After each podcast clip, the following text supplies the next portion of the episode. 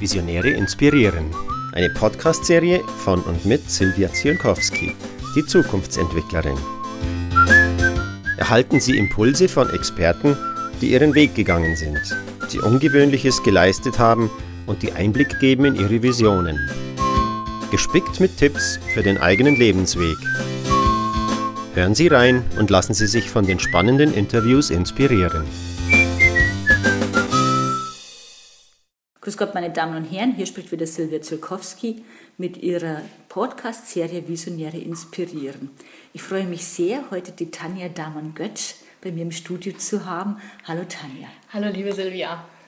Tanja, du bist Inhaberin der Purchasing Partner, bist Verhandlungsexpertin und auch noch äh, ehemalige Teamleiterin bei einem Automobilkonzern international bei General Motors zuständig für den Einkauf und warst auch noch Führungskraft. Und deine ganze Erfahrung hast du ja jetzt zusammengepackt, äh, indem du Teams in der Automobilindustrie trainierst und sagst, der Gewinn ist zwar im Einkauf zu erzielen, aber meine Vision ist, das Ganze mit Menschlichkeit zu verbinden, sodass sowohl die Verhandlungspartner auf der einen Seite als auf der anderen Seite äh, eine Win-Win-Situation erleben dürfen. Ist das so richtig übersetzt? Das ist richtig übersetzt und das spricht mir auch gerade ganz, ganz doll aus dem Herzen, mhm. wie du das sagst, wie du das wiedergibst.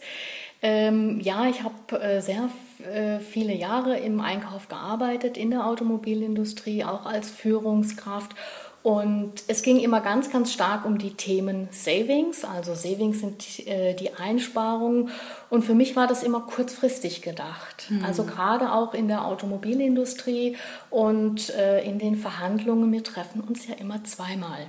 Mhm. Das heißt, ich kann zwar am Anfang einen ganz äh, tollen Gewinn erzielt haben für, die, äh, für das Unternehmen, aber sobald ich meinen Verhandlungspartner das zweite Mal treffe und wenn ich da ein bisschen, was die Persönlichkeit und die Menschlichkeit angeht, übers Ziel hinausgeschossen habe, ähm, das ist so der, der sogenannte Hot Button, der dann gedrückt wird und wir werden das als Einkäufer dann letztendlich bezahlen. Also mhm. da ist es ganz wichtig, ähm, meiner Meinung nach den Menschen nicht aus den Augen zu lassen. Im Einkauf liegt der Gewinn, ja. aber der Gewinn wird vom Menschen gemacht. Auf mhm. beiden Seiten, auf der Vertriebsseite genauso wie auf der Einkaufsseite. Okay, für mich hat das sehr viel mit Nachhaltigkeit und langfristigen Kundenbeziehungen zu tun, beziehungsweise mit langfristigen Geschäftsbeziehungen, weil wenn so ein äh, Produkt dann auf der Straße ist. Letztendlich sind es dann die Autos, die auf der Straße sind.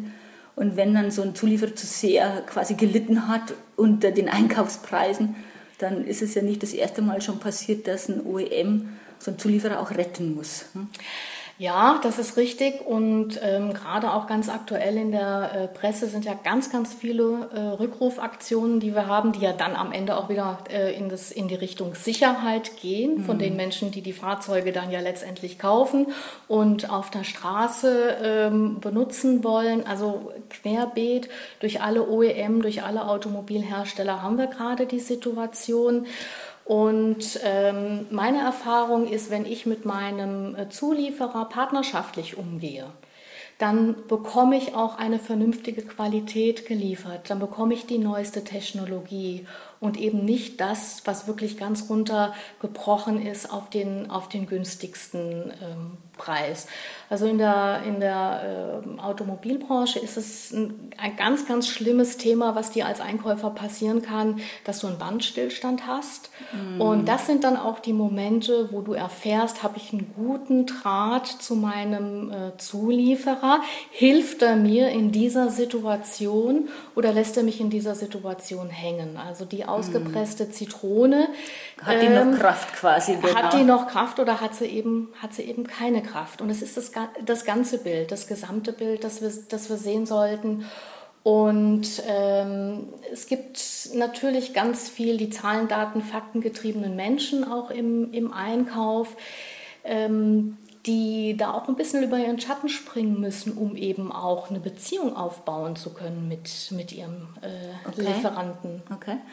Sag mal, ich meine, man kommt ja nicht automatisch zu so einem Thema. Welche Idee, welcher Traum stand denn dahinter, dass du sagst, das mache ich jetzt als Selbstständige, das mache ich jetzt mit Purchasing Partner und das Thema bringe ich in die Welt? Mhm. viel eigene Erfahrung und auch viel eigenes Leid irgendwo okay. in mhm. der Vergangenheit in der Vergangenheit auch als äh, Festangestellte. Im, Im Einkauf steht man immer so ein bisschen auch im Schatten des eigenen Vertriebs in der, im eigenen Unternehmen. Ähm, ich höre ganz oft in meinen Seminaren, dass die Teilnehmer sagen, ja, wir sind immer dran schuld. Mhm. Wir im Einkauf sind immer an allem schuld. Und ich finde es schade, dass äh, im Einkauf nicht gesehen wird oder dass viele Einkäuferinnen und Einkäufer nicht sehen, dass sie Manager sind in ihrer Commodity. Mhm. Dass sie für die Warengruppe verantwortlich sind wie ein Manager, wie ein Geschäftsführer in einem, in einem kleinen Unternehmen. Diese Warengruppe von A bis Z, die Verantwortung haben, äh, haben die Kolleginnen und die Kollegen. Und das ist das, was ich vermitteln möchte. Diese Großartigkeit mhm. im Einkauf mhm. und auch diese Vielfältigkeit im Einkauf. Okay, da sind wir ja schon wieder eigentlich bei der Persönlichkeit. Richtig. Und du sagst da eigentlich auch letztendlich nichts anderes wie ich. Die kleinste Keimzelle für Erfolg sind wir immer selber. Ja, genau. Hm? Ähm, nun bist du ja auch zertifizierter Askodum-Coach und hast dich ja auch noch zum Coach ausbilden lassen. Ähm, was hat dich denn dazu bewogen zu sagen, diese Kompetenz nehme ich jetzt noch dazu, weil eigentlich als Verhandlungsexpertin hättest du das nicht unbedingt gebraucht. Das ist richtig, als Verhandlungsexpertin hätte ich es nicht unbedingt gebraucht. Ähm, die, die Themen aus der Literatur für die Verhandlungstrainings, die sind da, aber da kommen wir genau zu dem Punkt, der, der mir am Herzen liegt, das ist die Verhandlung mit Persönlichkeit. Mhm. Und Persönlichkeit hat eben sehr, sehr viel mit der Verhandlungsführerin und dem Verhandlungsführer zu tun. Und da ist es wichtig, erstmal zu erkennen, was sind denn meine eigenen Werte, was ist meine eigene Motivation und ähm, was sind auch äh, meine Bedürfnisse, um mich auch auf den anderen in der Verhandlung einstellen zu können. Und da ist natürlich die Coaching-Ausbildung eine wunderbare Grundlage gewesen. Mhm. mhm. Das kann ich gut verstehen. Gab es eigentlich ein Schlüsselerlebnis auf dem Weg zum Erfolg für dich, wo du gesagt hast, jetzt habe ich so ähm, ja, das Peter-Prinzip gefunden oder äh, eben den Schlüssel für meinen Erfolg?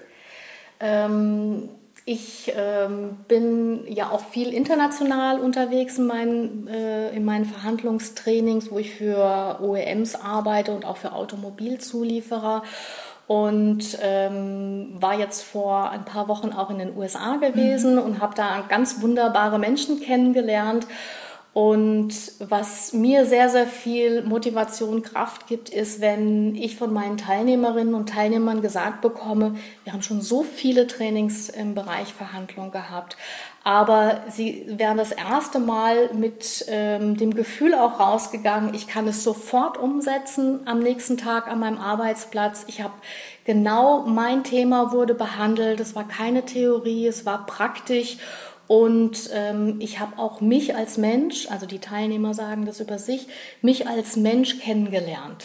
Was ist dein Geheimnis, Tanja? mein Geheimnis ist, ähm, ja, ist auch die Liebe zum Menschen irgendwo. Oh, das ist so ja. schön. Du hast mir vorher gerade erzählt, dass du ähm, aufgrund deiner Erfahrung und Expertise dieses Thema vielleicht auch in andere Bereiche übertragen willst.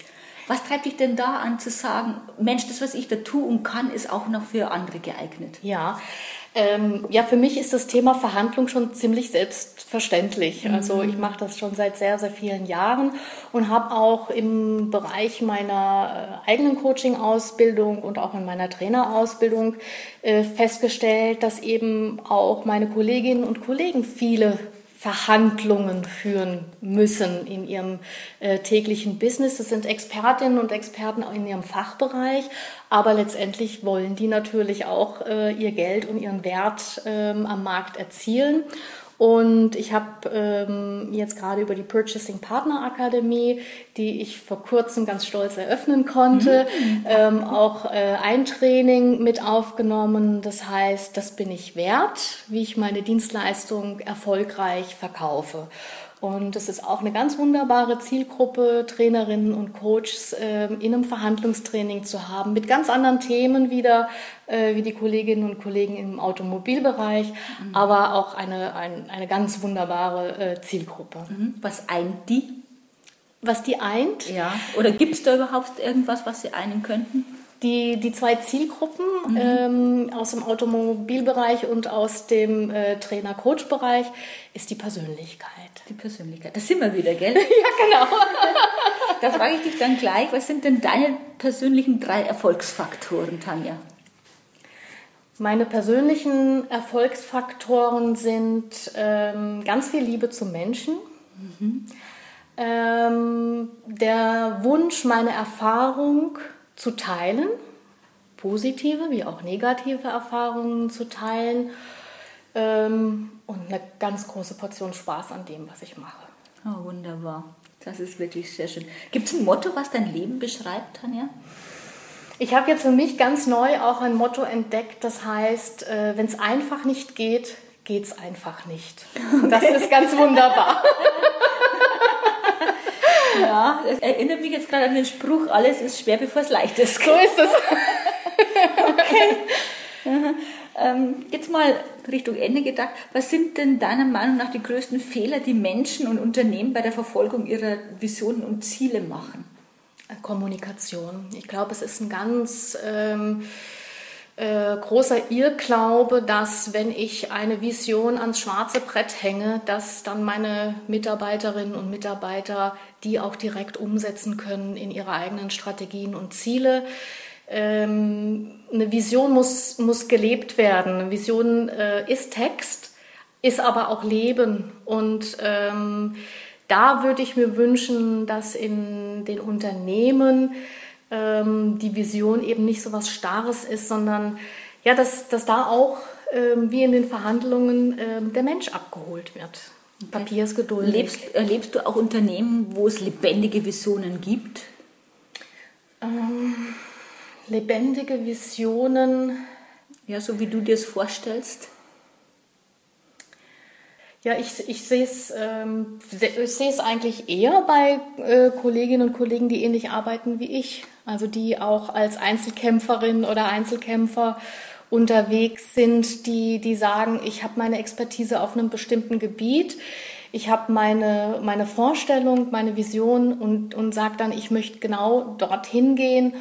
Und äh, ja, auch in der Coaching-Ausbildung habe ich ganz viele Kolleginnen und Kollegen kennengelernt, die jetzt anfangen, ihre Vision zu leben. Und das ist sehr schön. Ja, das gibt's. Es gibt Männchen, die das machen. oh ja, davon, davon, bin ich natürlich überzeugt. Das ist ja, ja, auch mein Thema. Was glaubst du, was Unternehmen noch brauchen, ähm, damit sie überhaupt diesen Wert einer Vision erkennen? Sie brauchen Menschen wie uns, die das vorleben. Okay, schön. Was ist es eigentlich, was in deinen Augen in Zukunft wichtig wird? In Zukunft wird, ähm, wird es wichtig sein, dass wir auch, wenn wir unsere Visionen vor Augen haben, dass wir die auch umsetzen. Ja, also auch ich weiß nicht, mir ist eben gerade die, dieser Satz in, in den Kopf gekommen, den du mal zu mir gesagt hast, liebe Silvia, die Vision nach der Vision. Mhm. Mhm. Und ja, mehr möchte ich gar nicht sagen, sondern ich möchte dich da zitieren und sagen, ähm, es ist wichtig, eine Vision nach der Vision zu haben. Okay, dass es quasi niemals aufhört, spannend zu bleiben und äh, dass die Musik in uns wach bleibt. Richtig, mhm. genau. Schön. Ja, ganz zum Schluss stelle ich meinen äh, Interviewpartnern immer ganz gern eine Frage und die möchte ich dir jetzt auch stellen und das heißt, welche drei Zukunftstipps hast du denn für meine Hörer? Ähm, Wenn sie an ja, ihrer Vision arbeiten. An ne? ihrer Vision arbeiten. Um sie lebendig werden zu lassen, das habe ich jetzt vergessen ja, dazu zu sagen. Ja, ja, das macht gar nicht. Ich bin schon am Denken, ich bin schon am, äh, am Sprudeln. Die Vision teilen Okay. Ja, also mit, mit Menschen, die einen lieben, die Vision teilen ähm, und dennoch weiterzugehen, auch wenn es Menschen gibt, die erstmal gar nicht so genau verstehen, was macht die da jetzt? Mhm. mhm. Also auch an, an die Vision zu glauben. An die Vision es? zu glauben, mhm. weiterhin umsetzen und dann, wenn man angekommen ist, dieses wunderbare Gefühl, diesen wunderbaren Moment auch ganz bewusst erleben. Okay. Und einmal ganz schön zu strahlen in diesem Moment. und das heißt einfach wahrnehmen, dass ich ja. wieder ein Stück vorwärts gekommen so bin, wahrnehmen, ja. Äh, dass ich Erfolge feiern darf und die möglicherweise auch feiern. Genau, richtig. Wunderbar. Liebe Tanja, ich danke dir ganz herzlich, dass du bei mir im Studio warst. Meine Damen und Herren, das war wieder eine dieser Podcasts von Visionäre inspirieren. Ich danke Ihnen fürs Zuhören und bis zum nächsten Mal. Das war die Podcast-Serie Visionäre inspirieren von und mit Silvia Zielkowski, die Zukunftsentwicklerin. Die besondere Interviewserie mit Impulsen und Inspirationen für die eigene Vision. Bis zum nächsten Mal, wenn es wieder heißt, Visionäre inspirieren.